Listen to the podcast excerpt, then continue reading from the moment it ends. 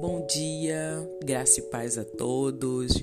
Estamos de volta com o nosso Bom Dia com Jesus, que hoje nós vamos falar por que devo continuar a esperar no Senhor. E enquanto ele ainda conversava com eles, eis que o mensageiro desceu até ele e ele disse: Eis que este mal é do Senhor. O que mais eu deveria esperar do Senhor. Segunda Reis, capítulo 6, versículo 33. O rei da Síria havia reunido seu exército e cercado a cidade de Samaria. O cerco durou tanto tempo que houve uma grande fome na cidade. A situação era desesperadora. O rei de Israel já estava angustiado com tudo isso, então enviou seu mensageiro ao profeta Eliseu e fez a seguinte pergunta: Por que devo continuar a esperar no Senhor? Assim como ele, muitos de nós enfrentamos adversidades prolongadas, situações em que podemos chegar ao desespero. Também perguntamos: por que devo continuar a esperar no Senhor?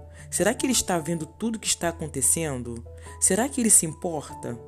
São questionamentos que revelam a condição do nosso coração, se confiamos verdadeiramente em Deus ou não.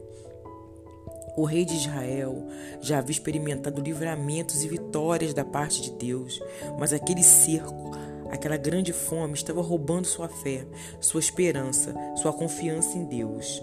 A verdade é que aceitamos muito bem as bênçãos de Deus, né? Mas não queremos encarar o fato de que passaremos muitas aflições nessa terra. Aflições que podem ser resultado das nossas más escolhas, da maldade dos outros em relação a nós, em parceria com o inimigo, ou até mesmo o processo de disciplina de Deus. Eliseu, em resposta ao mensageiro do rei, disse: Assim diz o Senhor.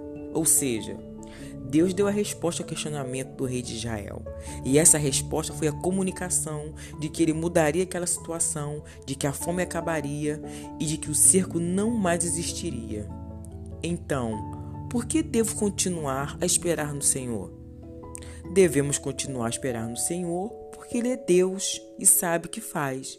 Ele conhece nosso coração e sabe o porquê de permitir, de permitir provações.